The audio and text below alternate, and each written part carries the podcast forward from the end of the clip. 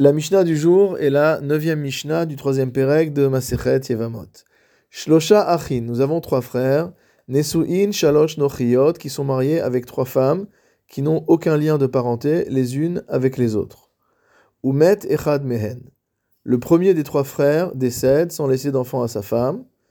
Ve'asaba Asheni Mahamar. Le second va faire un Mahamar à cette femme, c'est-à-dire qu'il va lui remettre des Kiddushin, de manière à la réserver entre guillemets comme Yevama. C'est lui qui prend euh, le, le, droit de se la réserver comme Yevama, mais il ne l'a pas encore dûment épousée. Il n'y a pas encore eu de rapport entre ce deuxième frère et cette Yevama.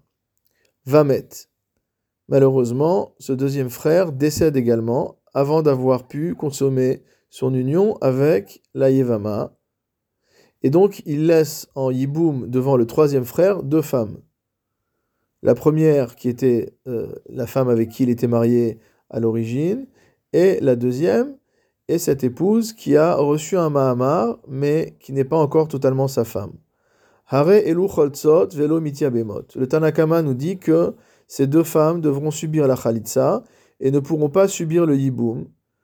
Pourquoi? Chez Nehemar, parce qu'il y a un pasouk dans Devarim, au Pérec 25, verset 5, qui nous dit met achad mehem. C'est uniquement dans le cas où un des deux frères décède, Yevamah yavo alea, que le Yabam la prendra comme femme. Chez zikat yabam echad, veshel lo alea zikat shene yevamin, c'est-à-dire qu'il ne peut prendre qu'une femme qui est en zika de part d'un seul Yabam, mais pas une femme qui est en Zika avec deux Yabamim. Or ici, en fait, nous avons le lien de Zika, donc de cette euh, femme, avec euh, le troisième, euh, avec le troisième frère, puisque les deux frères sont morts, mais il y a encore la Zika avec le qui vient du premier frère, étant donné que elle n'a pas encore été totalement épousée, elle n'a reçu qu'un Mahamar. Donc sa zika vient de la mort de deux frères, du premier frère et du deuxième frère. Et pour cette raison-là, le troisième frère ne peut pas la prendre en hiboum. Et donc le Tanakama pense que de ce fait, les deux femmes doivent subir la khalitsa et ne peuvent pas subir le hiboum. Rabbi Shimon Omer, d'après Rabbi Shimon, mais yabem le ezo vecholetz Il pourra faire le hiboum. Le troisième frère pourra prendre en yevama celle des deux femmes qu'il désirera, vecholetz la et qu'il remettra la chalitza à la seconde. En effet, on tient comme principe que on a un safek sur la capacité de Kinyan du Mahamar. Donc le fait que le deuxième frère ait fait un Mahamar, c'est pas évident que suite à ce Mahamar, cette femme soit considérée comme sa femme. Et donc, euh, lorsqu'il va la prendre comme Yeva, si le troisième frère décide de prendre cette femme comme Yevama, euh, on va se trouver dans une situation de vadaï, et donc la deuxième femme devra subir la khalitza. Si c'est dans le cas inverse, c'est encore plus facile, puisqu'il prend la femme qui était l'épouse du deuxième frère initialement en tant que Yevama, et celle qui avait le double statut, entre guillemets, euh, subira la khalitza. Mais en tout cas, d'après Rabbi Shimon, il a le droit de choisir l'une ou l'autre option, n'est pas obligé de prendre comme Yevama la femme euh, qui était la veuve du deuxième frère. Concernant euh, la femme qui, avait reçu le Mahamar, on va faire un raisonnement Miman Afshar, de deux choses l'une. Soit le Kinyan du Mahamar est un Kinyan Gamour, c'est-à-dire que c'était, elle était bien devenue la femme du deuxième frère, auquel cas il n'y a plus de lien avec le premier frère et elle a une seule Zika.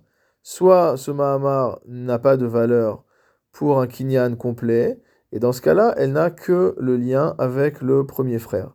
Donc finalement, ce doute qu'on avait sur la femme du premier euh, mari s'exprime comme un choix entre euh, deux possibilités d'interpréter la valeur du Mahamar selon Rabbi Shimon. La Mishnah poursuit avec un autre cas. Nous avons deux frères qui sont mariés avec deux sœurs. Umet echad mehem, l'un des deux frères vient à mourir. Ve'achar kach, et après cela, Meta Ishto Shelcheni, la femme du deuxième frère, est morte.